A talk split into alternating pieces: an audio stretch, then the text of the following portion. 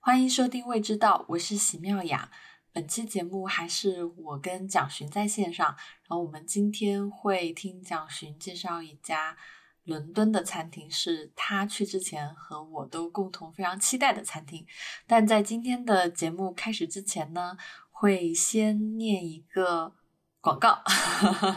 那我就先念广告啦。本期节目由嗨放旅行赞助播出。嗨放旅行专注于全球精品酒店预订与旅行定制服务，旨在为客户提供无与伦比的住宿和旅行规划。从设计感十足的现代酒店到充满当地文化的传统民宿，确保每一间住宿都能为旅行者带来独一无二的享受。别让复杂的旅行规划推迟您的旅行梦想。我们提供一站式旅行定制，包括行程规划。当地体验及专车接送，旨在为客户打造非凡之旅。目的地包括但不限于斐济、马尔代夫、东南亚、日本、欧洲、非洲等全球路线。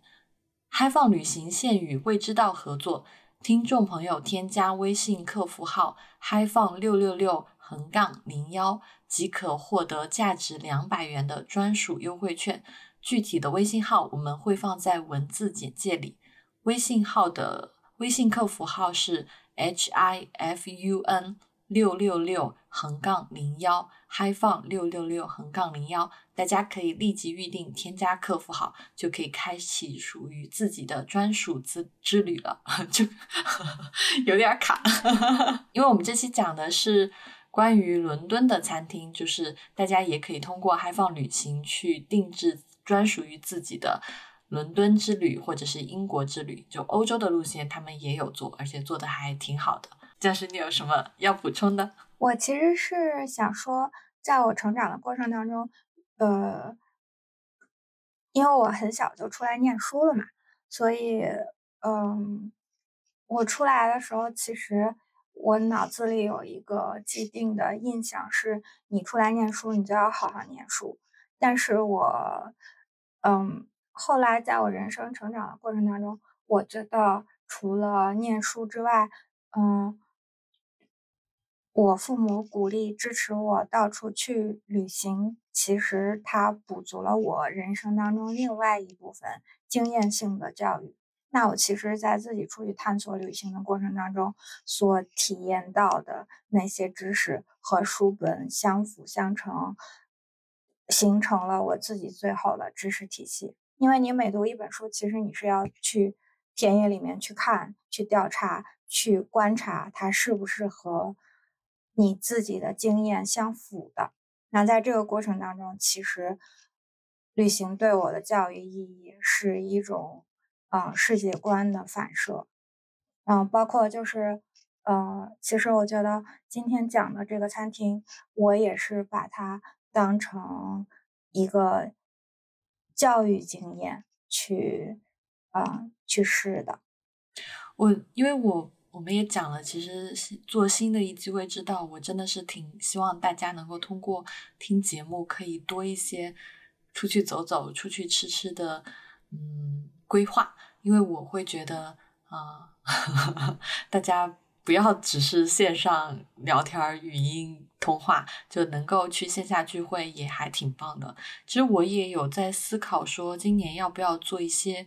线下的活动，就是简单一点的，有可能是大家一起去吃吃饭，那有可能是大一点的，是去找蒋勋玩，就都在都在考虑中。就是如果大家。有兴趣或者有意愿，都可以在留言里面告诉我们。那如果你现在就有想要出行，不管是订餐厅，还是预订酒店，还是其他完整的定制旅行的计划，都可以加嗨放旅行的这个客服号。嗯，就是鼓励大家多出去走走。嗯，好，那就先到这里。呃，前段时间呢，蒋寻去英国，好好的吃了几天。然后有一家他很喜欢的餐厅，他在去之前就各种给我安利，然后就说他会去。后来呢，他去这一呃，后来他去伦敦的时候，应该是去这家餐厅去了两次，是不是？对，去了两次。是第一次吃的意犹未尽，然后就觉得还得再来一趟，是吗？还是菜单没刷完？开始计划的时候就觉得一顿吃不完他的菜单，所以我就订了两次。而且我知道这家餐厅其实已经有十年之久了，它曾经是，嗯，安东尼·波登最喜欢的 chef 之一。安东尼·波登曾经为很多个报纸和时评写过，就是他一生当中渴望的最后一顿晚餐。就是他写过很多次他的 Last Supper，其中有一次就是他就把他最后的晚餐安排在新疆，然后他就说他希望能吃到 Fergus 的烤牛骨髓配嗯欧芹沙拉。所以我就是因为这件事情记住了这家餐厅。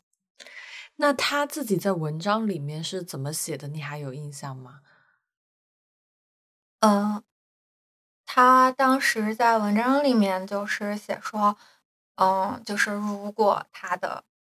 最后一顿饭他有的选，他就一定要去吃 Fergus 的新章。他当时就呃想象了一个场面，就是他他是这么写的：他波登在对自己最后晚餐的遐想中，他将这顿饭安排在凌晨结业后的伦敦新章餐厅。他的好友兼伙伴 Fergus Henderson 为他烹制炭烤小牛骨髓佐小香芹刺山干沙拉，配法棍面包和上好的海盐。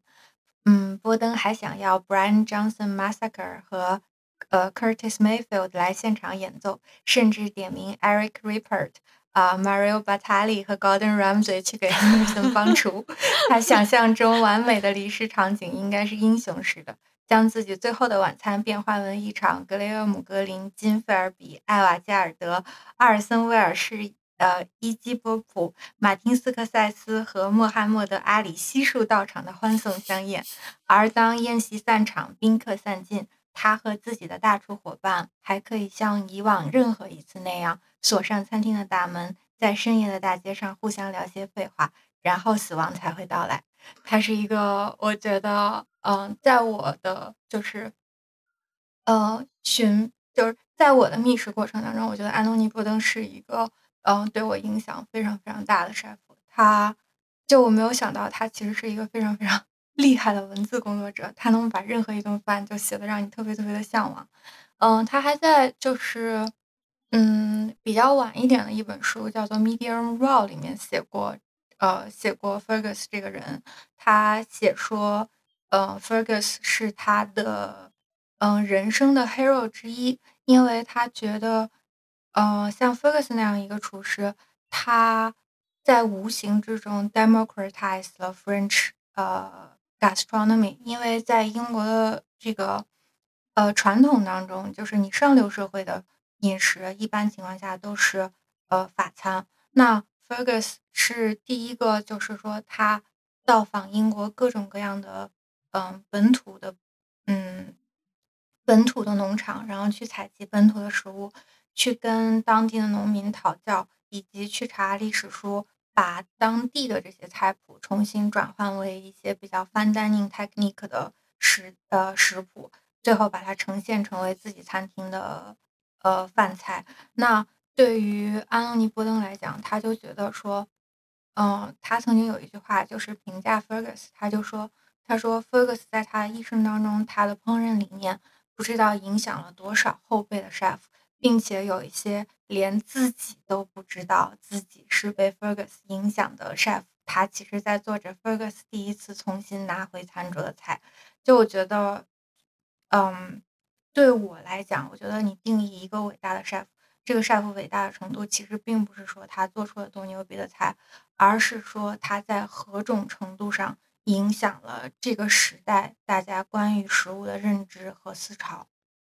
嗯，你这个说的很有，我非常的赞同，因为我刚好今天在听，就是电影巨变，他们在聊电影，然后就在讲说，其实，嗯，不同的时代，大家在选电影榜单，还有在选电影大师的时候，就这些人的位置都会发生很大的变化，或者是。啊，这些人的位置都会发生很大的变化，但是有一个很重要的就是这个电影大师他在历史上的地位是根据他对后世的导演的影响的程度决定的。所以，其实你刚才讲的 Fergus 在餐的这个影响上，其实我觉得是类似的。那其实你在刚才在讲说，他去很多英国本土的地方去发掘本地的食材的可能性，然后再用嗯类似于 fine dining 的方式把它呈现出来。因为我们可能其实对于英国菜过往的理解就是英国本土没有什么好吃的菜，对对，然后上流社会吃的那一套呢，那就是就是沿袭法餐，或者是甚至有一些俄罗斯的这个烹饪的。嗯，方式，嗯，然后，然后我就觉得这个东西，我我我就觉得这个东西，你讲完，我自己都很想去吃，而且你就让我想起了我今年啊，应该是去年年初讲过的那个野马的土菜研究所。其实大家都是在走一条路，就是去重新发现本地的食材、本地的烹饪技巧。这些烹饪技巧，它可能不是嗯所谓的自上而下的。而更多的是自下而上的，就是更多的是这种家常的方式，或者是几百年来大家就这么去做它的方式。嗯，这个东西我觉得是很有意思的。对，而且呃，跟他非常相似的另外一个 chef 是 Five Weekend 的 chef，就是之前在 Chef's Table 里面出现的那位北欧 chef，他也是嗯，在法国接受了。Van Dining 的训练之后，回到了北极圈以内的一个呃小镇。那他做出 Five Weekend 来的时候，其实很长很长一段时间，他是他是在复刻他在法国学习的技巧。那直到他嗯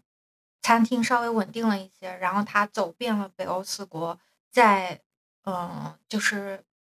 在一般普通人的家里面，开始向当地的家庭主妇学习北欧的料理，然后最后他写出了两本书，一本是 Nordic Cuisine，另外一本是 Nordic Baking。就是其实他这些菜谱全部都是从民间采集上来的。那么是因为他受过了一个比较专业的训练，他又通过他自己本身的这种就是系统化的呃结构性的总结，去给这些民间的菜谱去进行了一个分类和提升。那么最后，他们能够得以以非常有自己特色、呃本土的烹饪方式，得以以一种 fine dining 的形式来呈现出来。我觉得这个是，呃，某种程度上，其实我觉得它就像口述历史一样，是一种对于当地的非物质文化遗产的一个非常好的保留。是，其实你在吃这种餐的时候，你并不仅仅是在饱口腹之欲，很多时候你是在对当地的。风土人情、生活方式、历史传承，去做一个全方位的了解。我自己是很喜欢这类的餐厅，而且因为我从去年开始也全国到处走走，然后就会选择很多这种小地方、有当地风土特色的地方去走一走。你会发现啊，真的很有意思。嗯，确实，而且就是，嗯，我觉得。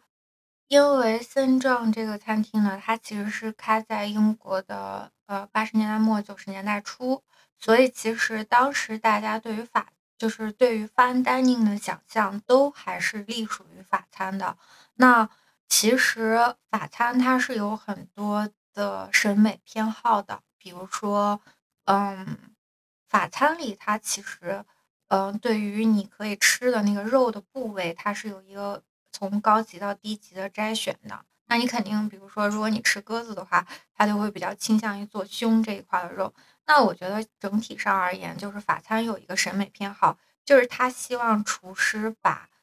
所有的食材都进行精精细化的料理。那么这个菜到了呃食客手上的时候，呃食客要做的这个嗯，食客要做的努力是最少的。就比如说。他会把那个鸽子的胸骨都给你剔掉，最后就剩下这块肉，你就只要用刀叉切就可以了。那鱼的话，它你也从来都不会见到整条鱼，而是它都把那个鱼的那个肺来给你剃下来，然后那你就也不用理鱼刺，也不用吃鱼头，就是它没有那种，呃，它整体上而言，它有一种就是对于用手吃饭的歧视，就是你不能抓起一块骨头来啃，或者是。你不能抓起一个鸡翅来啃，就任何的东西你你都是用刀叉是比较高级的，所以以至于它的这个呃烹饪的方式也就跟着这个审美走了。那相对而言，就是很多的食材和部位，它其实也被嗯排除在法高级的法餐之外了。比如说内脏的话，大家就会觉得说它不是一个高级的食材。那还有嗯。需要你动手太多的骨头，或者是嗯带骨的鱼，也不算是一个高级的食材。但是其实我们都知道，就是鱼肉，如果你带骨烹饪它的话，它留在鱼肉里本身的汁水是比较多的。嗯，是的。所以我一直不喜欢法餐里面的鱼。对，我每次上到鱼的这一道，我就很崩溃。因为你在法餐里面吃鱼的话，你的选择面真的非常的少，就是做来做去就是那么几种鱼。因为你要就是首先是在法餐的烹饪系统里面，它已经去定义了，就是你的这个鱼要满足各种各样的条件，比如说像你刚才做说的，它要是分类的那个。呃，部位它要嫩，然后它要没有刺，它要是完整的一整块，嗯，然后要好，对这些这些被定义以后，你会发现其实就是基本上就是深海鱼嘛，然后来来回回吃来吃去就是那几个，而且就是烹饪的方式，也就是你发挥空间也是很有限的，就像命题作文一样，没得写。对你很崩溃的就是你在全世界去吃。好餐厅，然后这些好餐厅给你端上来的鱼，永远都是这几道鱼，永远都是这几个做法，你就会想，为什么？对，而且就是包括这些，就是禽类的肉，它在嗯，它在骨头上烹饪，它留下来的汁水也比较多。它如果你把它卸下来的话，其实它会。偏干的，你知道？对，我们都知道那个鸡腿肉，就是它靠近那个鸡骨头的那个时候，你撕开里面，它会做的好的话，它会流汁儿。其实像鸽腿啊，都是一样的，就是最接近骨头那里最嫩，然后最多汁。如果你是把它剔下来的话，就是状态就会差 很远。所以其实有很多那种就是中国传统的。嗯，大盘鸡啊，或者是辣子鸡的做法，它不是就是连骨带肉切小块来炒吗？嗯，我一直觉得中国人在烹饪的问，就是这些问题上，他们其实是想的更透彻的。嗯，而且就是中国人愿意为了吃，不管是厨师也好，是还是食客也好，都愿意花更多的功夫，自己剔骨就自己，而且也愿意卸下架子来去啃那个骨头。所以我觉得其实就是。我之前在去新疆之前就有跟呃好朋友聊嘛，他长期住在英国，他就说他不会付费，因为他真的非常爱吃嘛。可是他说他不会付费去吃新疆这间餐厅，是因为他觉得呃就是啃骨髓这件事情是我们中国人已经玩烂的老技巧，就是他不明白为什么要呃就是为什么要付这么贵的费用，然后去新疆吃这个就烤骨髓，因为其实。他一直觉得，就是把骨髓煮到汤里面是一个，就是我们中国人自自小就知道的食髓知味的一种方法。那，嗯，对于我来说呢，其实我钦佩他的地地地方就是在于说，在他烤骨髓之前，骨头根本就不在餐桌上，是他把整块的骨头带回了餐桌上，让大家明白，原来真的还有食髓知味的快乐，你知道吗？嗯。带大家找回原始的快乐。Fergus 本身他是一个呃工程师家庭出身的小孩，那他呃其实是子承父业接受了建筑师的训练。那他接受建筑师训练之后，其实就心不在建筑上嘛。那嗯之后他就开始慢慢的做饭，遇到了他的太太，嗯他们两个人就在 Covent Garden 附近开了一间。挺有名的小酒馆，然后呃，已经累就是累积了一定量的这个嗯常客。后来呢，他就遇到了一个呃，跟他合作终身的合伙人。这个合作终身的合伙人是做酒的，嗯，他们后来就决定要在伦敦嗯开一家，就是属于黑屁吧。因为我觉得他们两个人的生活方式和生活理念都其实是非常黑僻的啊，嬉皮士是吗？嗯，他们是，嗯，他们是那，是那一代非常自由的人，就是嗯，并不想要被社会套进某一种形式的框架里，所以我觉得，嗯，他当时还有一个非常强的愿望，他就是觉得好吃的东西不应该是只属于贵族阶级，他希望好吃的东西，嗯，能够。他希望好吃的东西能够传播到更多的，就是能够触达更多的大众，所以他就觉得说，他想要的这一家餐厅是，嗯，既有那种就是，嗯，你可以说是 hippy，也可以说是雅痞，就是既有那种稍微有一点那种文化味道，嗯，又有一些文化内涵，但是他又不会让人感觉到，嗯，布尔乔亚式的那种约束。因为其实你知道，在贵族的餐桌上吃饭，你是有很多礼节跟约束的。他当时就觉得说，好吃的东西就是好吃，为什么要让我受这么多约束？所以其实当时他跟他的合伙人在给餐厅选址的时候，其实是选了一个非常大胆，并且嗯震惊高级阶级的一个地址，因为它选在了就是过去的那个。呃，屠宰街，并且是挨着 SOHO 红灯区，那其实就是，嗯，所以其实这个地方是本身就是有一点，嗯，高傲的英国贵族，其实他们是不会来这个区的。但是 Fergus 就觉得说，如果想吃我的菜，你就不能摆架子，所以我就到了，我就把这个餐厅的地址选在了这里。而且他因为自己本身是建筑师，所以他对整个餐厅的设计其实是。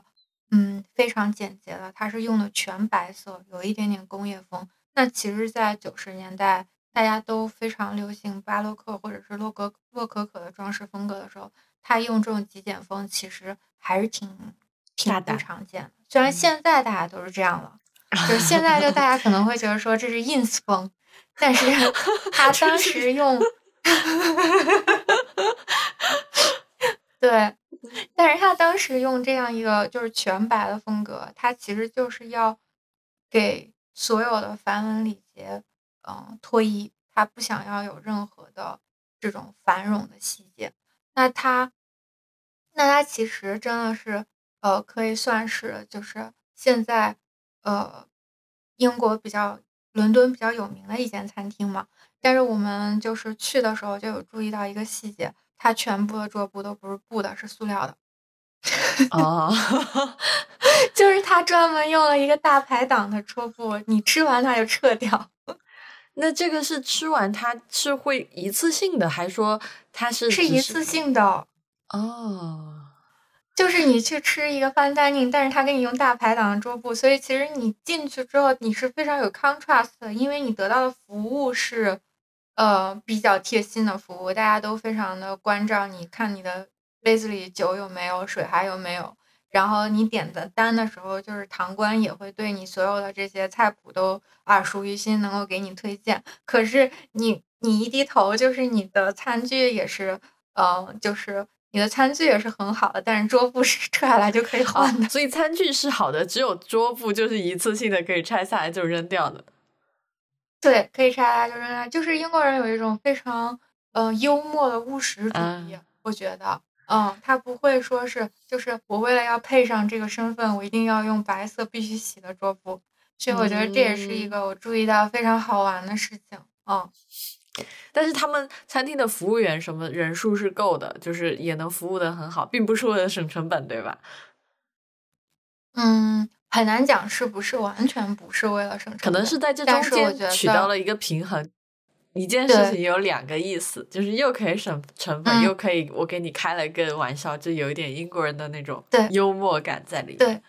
嗯，对。然后他还有一些就是自己的酒单，那他有很多很多呃选项的鸡尾酒，他都会说就是就是 Fergus's True Version。就是他不会说，比如说 Margarita，他就会说是 Fergus's True Margarita。然后其实你点上来以后，你喝下去，你就是发现它只是加多了很多酒精。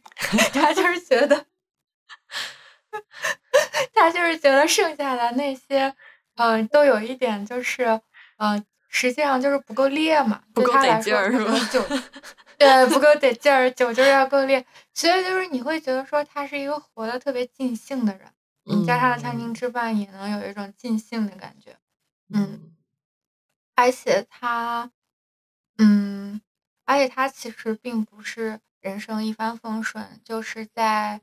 嗯，就是在他，呃，开这间餐厅没有几年的时间嘛，他就被诊断为帕金森。那么我觉得，嗯，这个故事其实我也觉得就是，嗯，挺我我不能说他励志吧，但我觉得 Ferguson 是一个非常敢赌的人，因为他当时在诊断为帕金森之后，他其实并没有离开厨房。那你知道帕金森其实是不能很好的控制自己的双臂嘛？所以当时他接受。媒体采访的时候，他就说他在厨房里其实是很危险的，因为如果你不能控制自己的 双臂的话，你不知道你会甩到什么，你有可能就是甩到一个刀，或者是甩到一个热锅。但是他还都坚持下来，并没有出厨房。而且最难能可贵的是，是他的太太跟他的合伙人一直都非常支持他。他就这样就是患病在厨，就是带病在厨房里面工作了五年，也是嗯波登。写说他要将最后一顿晚餐安排在，就是这五年他带病坚持在厨房里工作的这五年，刚好是波登写说，我希望我的最后一顿晚餐是在啊新这样的时间，就那个时候他还可以做饭，嗯，对，嗯，而且就是对他来说，他要做一顿饭，其实跟正常的 chef 做一顿饭比起来的话，难度其实是大很多的，因为你知道，就是嗯。我觉得 chef 一定要有一双巧手，就如果你的手不听你的脑指挥的话，其实对于 chef 来说非常的困扰。嗯，是的，是的，我懂。就我之前在日本吃餐厅的时候，当时是一口气吃了好几家很有名的寿司店啊。我，但是我发现有一个呃点，比如说有一个寿司店，它就比呃另外一个寿司店更有名。但是呢，那位寿司师傅的年纪就很大了，你就明显能够感觉到他的手不稳，会抖，然后他捏的时候，就是那个米粒就经常会掉出来啊，会怎么样，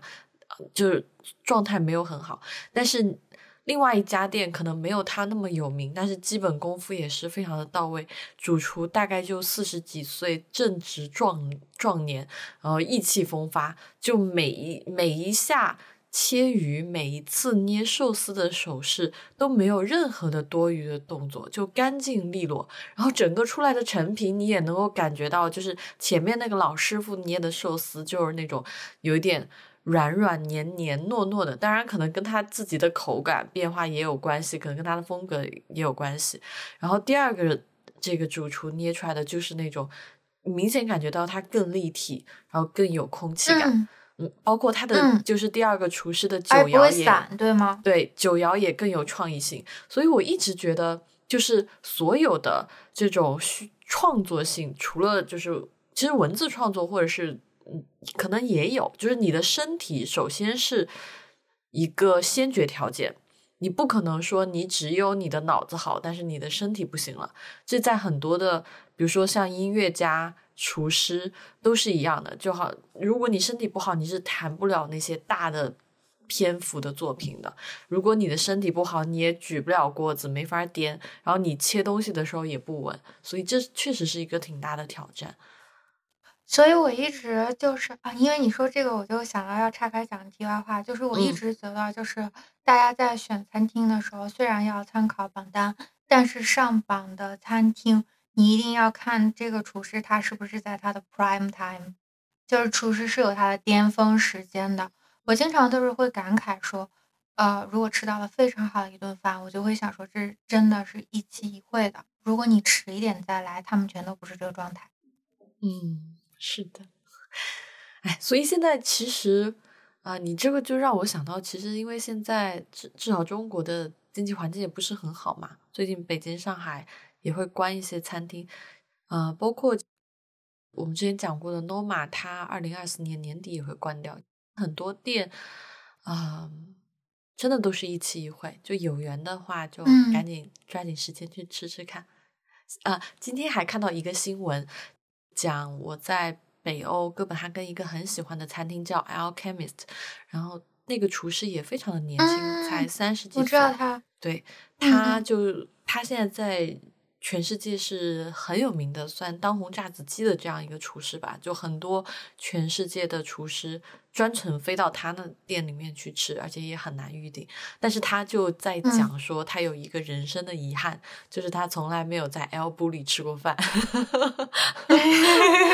对，所以他现在就在哥本哈根做了一个联名的活动，邀请 Fair Andra，就是 L 布里原来的主厨，去跟他们做这个联联名的。合作，但是即使这样也没有办法弥补他没有吃过饭的这个遗憾。嗯 嗯，我我要讲的就是这些。嗯，所以嗯，你想你想听我吃的具体的菜吗？我想听你想，就是去之前你心里想的要吃什么，然后后来去你点了什么，感觉怎么样？嗯，就去之前我只知道牛骨髓这道菜，我就知道我一定会点它。然后剩下的呢，我就想说，对，其实你讲你当时跟我讲牛骨髓的时候，我就在想，因为牛骨髓在现在的呃精致料理的餐厅是一个很常见到的菜，就是我也可能因为中国人对骨髓这个玩意儿实在是太熟悉了。其实我一直都有这个好奇，就是。谁 把这个 牛骨髓抬到如此 高的地位，让每就是这么多的餐厅要去做牛骨髓？呃，就是这一直是我的一个疑问。然后你终于在你这次去英国之前帮我得到了解答。嗯，就是 Fergus 把牛骨髓带回餐桌的嘛，所以我觉得我一直对这道菜其实寄予厚望嘛。那就这道菜其实果然没有让我失望。嗯，但是。也像我这个英国朋友说的，其实我觉得骨髓是要煮到汤里面更好喝，因为它会把油脂和，呃，就是它会把油脂和这个水分，呃，乳化到一起，那你还是喝起来更香嘛。那那个牛烤的牛骨髓，其实，嗯，它大部分的那个成分还是没有融化脂肪，嗯，就会有点腻，对吧？你觉得？嗯，它的，嗯。它的牛牛骨髓选的原材料非常好，那它也烤的特别香。它就是会给你一个很小的那个小勺子，让你把呃牛骨髓从对，让你把牛骨髓从那个呃骨头里面挖出来，然后会给你一块那个 sourdough 的面包，酸面包。嗯呃，就是。给你一块面包，让你把牛骨髓抹在面包上，然后给你一小点海盐，让你轻轻的撒这个海盐在面包上，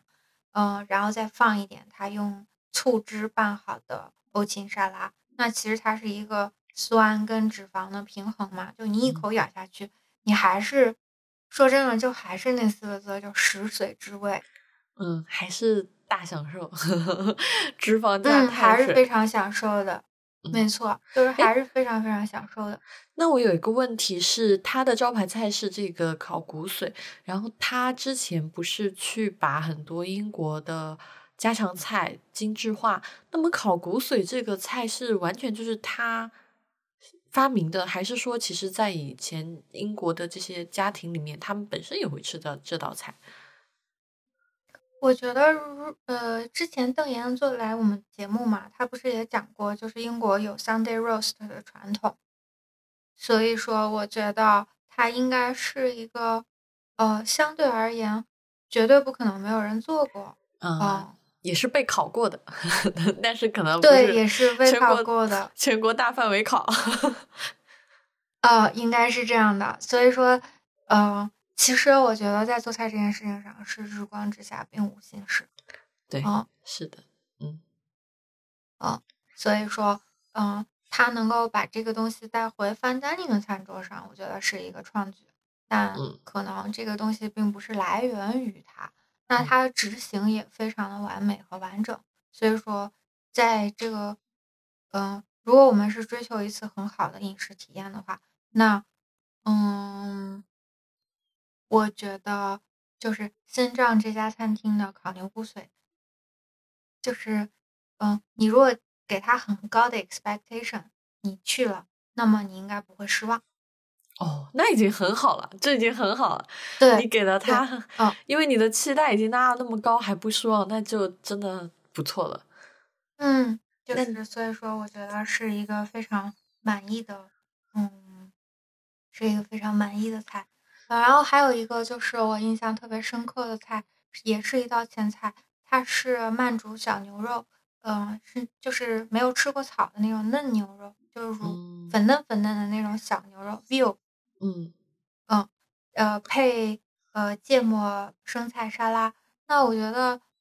因为我自己在厨房里拌沙拉，我知道就是如果你出菜时间很紧，然后非常着急的话，因为它那个生菜沙拉是，嗯。整片的叶子，但是是呃，baby，呃，lettuce，就是是呃，宝宝生菜沙拉，所以，嗯，它那个叶子是相对大的。那你在拌沙拉这个过程当中，我当时吃到非常惊艳的一点就是说，它所有的生菜沙拉的每一个角落都有芥末酱。那它其实要非常细致，你才能。拌到这样的程度，如果你拌沙拉的时候稍微有一点粗心，其实你就会有地方是只有生菜没有芥末酱的，跟那个小牛肉配起来，就是你整个菜的元素没有超过三样，非常非常简单。可是，呃，因为它的每一个细节处理都到位，所以你就觉得说，哇，这个是人间极致享受。嗯，你刚才讲那个沙拉的时候，我其实还挺有感触的，因为。其实沙拉这个东西，我觉得宇宙上应该也没有多少人真的说从心底里爱吃它。当然，可能有一些素食博主会告诉你他特别爱，这个就不算了，因为这是他们主要的食物。但我我会觉得可能真的很少有人爱吃沙拉。呃，但是其实我觉得沙拉是有好吃的版本的，虽然你可以不是说它是你最喜欢的。食物之一，那好吃的沙拉和不好吃的沙拉，那真的是一个天上一个，就是地底下，就掉沟里你都不想吃。就是不好吃的沙拉，你吃起来就是水哒哒的，可能它在清洗的那一步就就没有完。就没有完成的很好，然后同时就是你会感觉到那个酱汁也不均匀，甚至有可能那个酱汁调的也不好，就有一片叶子可能味道会重一点，有一片叶子可能就很寡淡，反正你就一直游走在这种极度不平衡之间。所以，当你吃到一份蔬菜的叶子，就它水水分清除的干干净净的，然后蔬菜本身的那个香和鲜品质也很好。然后它的酱汁还完美的裹附在每一片叶子上，你一定要珍惜。对对，我当时就也是同样的感受，就觉得一定要珍惜。因为你现在讲到这个，我又回忆一下那道菜，因为我就想起来说，哦，确实当时它所有的 baby lettuce 的 leaf 全部都是挺立的，就它的叶片全部都是挺立的，就它洗的时候其实就全部都有沥干水。对呀，就是你在全世界，我觉得。大城市十家餐厅，你能找到一家餐厅做出来这种完美的沙拉，就已经谢天谢地了。嗯，确实是。嗯，那它还有就是比较传统的苏格兰蛋呀，像像这个苏格兰蛋，就是我在英国旅行期间，我现在真的在很多比较高级的 fine dining 的 pub 或者是在 fine dining 的呃酒店里面来点这道菜的话。都可以点得到，就我觉得也是 Fergus 把它带回来。那除去呃这个之外，它还有它的蛋是流心的吗？是流心的。快乐。嗯，它的执行真的非常的完美，就到目前为止还没有。还没有踩到坑。对，以前我也写过苏格兰蛋的食谱，就反正朋友们可以去公众号的后台搜，应该能找到。这个东西就是啊，我我其实觉得它是一个能量炸弹，就它可以很好的在冬天或者是寒冷的季节帮你补充能量，因为它里面就是鸡蛋嘛，然后外面再包上一层鸡肉或者是猪肉馅儿。在油炸哇，就外外酥里面的鸡蛋又是流心的哦，那个对比，流心的 太快乐了。确实，嗯嗯，他简直哎，真的。而且你觉不觉得就是在 pub 里面配啤酒是超级配啊？对，就是他一定得粗犷一点，就不能有不能有什么精致的苏格兰鹌鹑蛋这种东西。对对对对对对对，你说的太合理了，是是是是这样。对对，它有一点猎人食谱的感觉。还有就是，没错没错，是是这样的。嗯，而你觉不觉得，就是整个英国的这种，就是嗯，British manner，它其实它的它的皇室也是很爱打猎的。嘛，所以其实他有一点那个乡土气的东西，嗯，是他一个很长久的传统，我觉得。打猎也是一个他很长久的传统，嗯，呃，然后还有一个我印象比较深的菜就是炖，呃，炖野鸭，绿绿头鸭，绿头鸭。叫呃英文叫嗯英文叫 Marlard，然后我刚才查了一下维基，维基上面说，呃，这个绿头鸭它其实古代就是。呃，我们中国的物就趋之若鹜的物，绿头鸭是经常在公园里面看见的那种吧？就是那个对，就是它能吃吗？嗯，我小时候上学，我就一直不知道它能吃，因为我小时候上学，嗯，就会有鸭子从河里爬上来，然后在街上散步。还有我以为你要讲鸭子从河上爬河里爬上来，告诉你说你快吃我吧，我觉得这是什么鬼故事？你以为我要讲个鬼故事？你继续。嗯，哦，还有就是你在海德公园散步的话，这些绿头鸭都是在湖上面，在湖上面游嘛，所以其实它是英国特别常见的一种野鸭子，但我从来不知道它能吃，就没以为你这个鸭子也可以炖了，你知道吗？那它的味道是是什么呢？就是是我们普通知道鸭肉的那种？它是。呃，它是比较呃，它是比较农家乐的做法，它就是拿洋葱、胡萝卜、西芹这样，然后煮了一大锅汤，然后把这个鸭子用盐水炖熟了，然后它就是吸进了，呃，吸进了这些呃，就是呃根茎类蔬菜的呃精华，那然后最后你吃下去的话，就是有一些蔬菜味，但是其实就是真的非常农家乐的一道菜。然后他还做了一个，就是嗯。用茴香根做了一个呃千层饼，就你知道以前我们吃那个呃 rat 就是 ratatouille 呃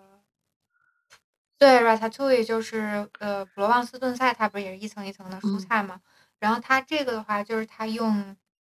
嗯它用奶油跟茴香苗和茴香叶做了一个茴香的千层饼，也非常好吃。我其实嗯感觉到。相对而言比较惊讶的就是，它可以把过去中世纪，呃，欧洲人认为比较低端的根茎类蔬菜和这种炖煮的方法也执行的非常好。他还做了一个，就是配这个鸭子的另外一道主食是煮薏米。哦，嗯，就听起来挺中餐的。它其实就是有一点用，嗯，risotto 的做法来做，呃，薏米饭。哦。应该很好吃，嗯，就是有一点那个，嗯，蘑菇薏米饭。所以其实这些菜我吃下去，我感觉是非常熟悉的，就因为咱们中国也是挺挺多炖煮的菜的嘛。所以他这家，我一直觉得中西餐在这个呃，就是烹饪方法上的，嗯，区隔就这个呃分野是，嗯，西方的烤箱它。通过电的发明降低了成本，所以西方开始呃偏向于烤制的这个，嗯，就西方开始偏向于烤制的这个烹饪方式，而舍弃了炖煮的烹饪方式。但其实如果你回到二十世纪以前的呃法餐菜谱，其实它有很多的呃整块炖煮的肉或者是慢炖菜，跟目前就是流传在中国比较。呃，广泛的流传在中国的这种就是慢炖硬菜，其实是很接近的。嗯，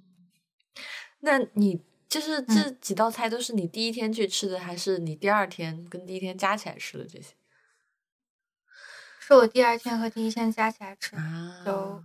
嗯，剩下的我可能还吃了他的马德莲蛋糕，呃，但是就是我印象比较深的就是这几道菜。那可能我们还点了别的菜，但是我印象已经不深了。我只是记得这些菜的细节执行的特别到位。就我吃的时候，我就想说，哇，这个有 surprise 到我，这个有惊艳到我。这个还挺难的，就是我听下来感觉就是他自己做的菜出品都非常的高水准。嗯，就每一个菜都让你吃到他想要呈现的状态。对，而这个状态又是能够打动食客的。我现在觉得啊，在大城市里面有这样一家餐厅实在是太难了，而且大家都在里面吃的非常开心。嗯，安东尼·波顿他不是就讲说，请好多人一起来这儿吃饭，大家都吃吃喝喝笑笑。所以我觉得这应该是这个餐厅里面大部分人的吃饭本身的氛围，是不是？嗯，是。而且我觉得他们有。呃，有我很怀念的 British humor，就是，嗯嗯，有那个英式幽默，就你会在里面，你会觉得轻松。所以，而且英式幽默是那种有一点拐弯的幽默，所以你其实你是会愣一会儿才笑的，所以你就会觉得动动脑子的，对。对，得动动脑子，所以就是其实你在里面吃饭是觉得轻松又开心的。还有就是我跟你之前吃完，我刚吃完我就跟你讲说，我觉得他这个合伙人也非常厉害。首先我是特别佩服他们两个人之间的情谊，嗯，因为其实我觉得，嗯，在这么长的时间能够合伙做一件事情，做一个，嗯。对，做一件事情，然后能够坚持下来，我觉得非常不容易。嗯，而且互相支持彼此度过低谷，我觉得也是一个非常难能可贵的事。嗯，还有就是，呃，他这个合伙人真的对酒有非常好的品味。那我这次去的时候，我看到至少有八到十款酒是他们餐厅先账自己的 label，那我就觉得说。哇，他的合伙人愿意跑这么多的酒田，然后自己来做品控，自己来 label 这些，自己呃，自己去呃，自己去做这些属于自己 label 的酒。那我觉得其实这是一个很大的工程量。如果是我，我真的觉得太难了，因为葡萄的话，你真的是你要从头一年的九月看到第二年的九月，然后这个酒才刚刚装桶，然后还有这个酿制的过程，你要。去选，你要去控制这个发酵的过程，我觉得真的都非常不容易。而且他做了这么多的工作，他的酒其实还并不贵，就是是一个呃比较合理的价格。他的嗯，而且我之前不是跟你讲说，我觉得就是我觉得好的酒，它有一个非常突出的特点，就是嗯，当你喝这个酒的时候，你会感觉说它的香气跟酒精是不分开的。因为你不好的酒的话，你就会开瓶的时候，你就会想说，刚一开瓶，你喝第一口，你觉得香气特别充盈，但是喝到后味的时候，你最后就感觉它只剩下酒精味儿了。那它那个香气其实都已经脱离开它的酒体了。那一个，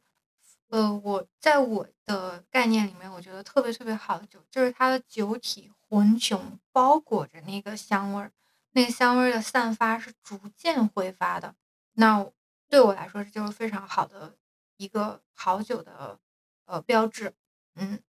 嗯，然后像这样的酒就没有让我感觉到说喝到最后只剩下呃酒精。那你这次在餐厅见到他们俩了吗？嗯，没有，没有见到 chef 本人和另外一个老板，因为我想他们现在已经有一个就是彼此之间非常信任的团队了。Fergus 自从生病以后，嗯，Fergus 自从动过手术之后，哦，他两千零五年是呃比较早做那个就是 deep brain surgery，把他这个呃大脑里面就是使他手发抖的这根神经，呃，进行那个外科手术的一个一个处理，这样的话他的手就不会发抖了。但是他在做过。呃，手术之后，他就大部分时间他就离开厨房，开始继续在各地就是采访食谱，然后现在他又出了两三本书。那，嗯嗯，他的大部分的工作就做就基本上回到了整理和文献工作。那他的厨房也能很好的执行他的理念，我觉得就是这是一个彼此之间相互非常信任的团队，也是挺难得的。嗯，那你知道你刚才在跟我讲这个事情的时候，我脑子里蹦出了另外一个新闻，我觉得可以放在这儿跟大家讲一下，跟这个 Fergus 本身没有直接的关系，因为你刚才讲到脑部手术，我就想到我今天看到一个新闻，就是一个呃，应该是北欧的餐厅，米其林二星吧，然后这个主厨。特别个性，他找了一个心脏外科的医生，跟他共同创作了一本书，就叫《心脏外科医生一起烹饪》吧，就是烹饪食谱，就是用了各种呃外科手术才会用到的精密的刀法，还有那个工具技能来。处理食材，然后把它应用到这个烹饪上，但是他又说，其实这本书是既可以给呃厨师看的，又可以给外科手术的呃学生看的，两个人两种人都能从中获得很大的收获。我当时看到这个时候就觉得很酷，然后但是顺便脑子里就出现了汉尼拔，对不起，虽然跟你刚才这个事情好像，因为你知道为什么吗？他。就是你知道为什么吗？因为他的那个呃去骨刀法，或者说你的刀工想要好，你其实要非常了解动物的那个解剖学，就你要了解动物的 anatomy。所以其实如果你对于 anatomy 特别了解的话，你真的是不费吹灰之力，你就可以把就是你就可以把去骨这个工作，或者是可以把大卸八块这个工作做的特别好。对，嗯。所以我现在觉得，就是年轻的主厨啊，就是新时代的主厨，其实 想法很多，脑洞也很大，而且敢做，就他就真的就是把这个事情完成了，而且形成了很好的跨界。我真的是觉得很多，就是越来越多年轻人进入这个行业是一件很好玩的事情。我去吃这家餐厅，嗯，回来之后，我反呃，我反复的又在回味这间餐厅的过程当中，我觉得。嗯，我有一个体会，也是我之前跟你闲聊的时候就是聊过的嘛。我就想说，我觉得，嗯，就是我最近看到一个，嗯，我最近看到一个荷兰的创伤医生，他的书跟呃的访谈。那这个荷兰的医生叫做 Bessel van der Kolk，那他写过一本书叫做《The Body Keeps the Score》。那他是其实是全世界，嗯，前前沿就是前线的比较前沿呢，就是提出呃 PTSD 这个概念的医生之一。那他也有就是，嗯，也是大量的参与这些战后的呃士兵，他回到和平生活之后，他去进行这种创伤处理的呃前线的医生之一。那他。嗯，那他就在讲到说，他在进行这些疗愈的过程当中，他经常使用到的一个手法。他说，就是，嗯，当你这个有创伤性的事件发生，或者是你对一个事情有呃不好的记忆，或者是不好的印象，呃，甚至可以拓展到就是我们小的时候原生家庭或者是童年的时候，我们可能某一次对某一个事物形成了嗯比较。呃，负面的印象，我们可能在长大了之后，我们就会比较呃避免去做这个事情，或者是避免去做这个行为，因为我们脑子的记忆是说，你做这件事情、做这个行为，你就会带来一个比较负面的后果。那他说，就是治愈这个创伤的办法，就是真真正正的尝试去经历一次正向体验，一次正向体验就会带给这个病人非常非常好的疗愈经历。因为一次正向体验有极极有极其充盈的教育意义，它会把，嗯，就是它会把我们整个神经跟肌肉的记忆都改变。那我一直就是，我一直就是在想说，嗯，可能比如说我们在学校里面读书，可能读一百本书，可能没有我们试着去做一次，然后做成了那个带给我们来的那个。印象深刻。那个学习就是亲身经历过一次的学习体验，和读一百本书比，真的是亲身经历一次，呃，带来的那个就是教育成果是读书不能比拟的。我我心里就是一直在想说，哇，我读了，嗯，我读了一百遍，就是跟肾肾脏有关的文字，然后当我真的去吃的时候，我我才理解到这个餐厅它的理念，它的执行是这样完成的，带嗯带给我的这种，嗯，就这一堂课，我的我的记忆要比我过去读，呃。一百段文字要深刻的多。嗯，我觉得，嗯，你 你讲的这个，我真的特别特别 认同，因为这也是，嗯，我觉得新的未知道，我不是一直都鼓励大家要多出去走走，多出去吃嘛，千万不要总点外卖，总窝在家里。嗯，即使你可能，如果你没钱的话，你去，后面我们也会推荐一些小地方，然后可能吃一些小吃，你也能够很好的体会到当地的。风土和人文，以及当地人在烹饪这件事情上的智慧和技能，呃，就你不去吃到它，你不去看到它，你真的无法想象，哇，原来还有这样的地方，原来还可以这么做。然后，就你刚才在讲三教的餐厅的时候，其实我心里也在出现一个画面，就我其实一直在想。会，我也经常被朋友问到，什么是你心中完美的餐厅？其实我内心已经有一个想象的答案了，嗯，那我我觉得我不会在这里把它描述出来，以后有机会再讲。但是我觉得三教的餐厅是接近我心中完美餐厅的那个样子，就是它自由，嗯，它有有菜有酒，它能够容纳各种多元的人在这里进行，嗯，是。口腹上的美味交流，也可以进行思想上的交流。他他在嗯，大家还不用白色这这个简洁装饰的时候，就开始用这种方式来装饰餐厅。然后他选在这么酷的地方，然后他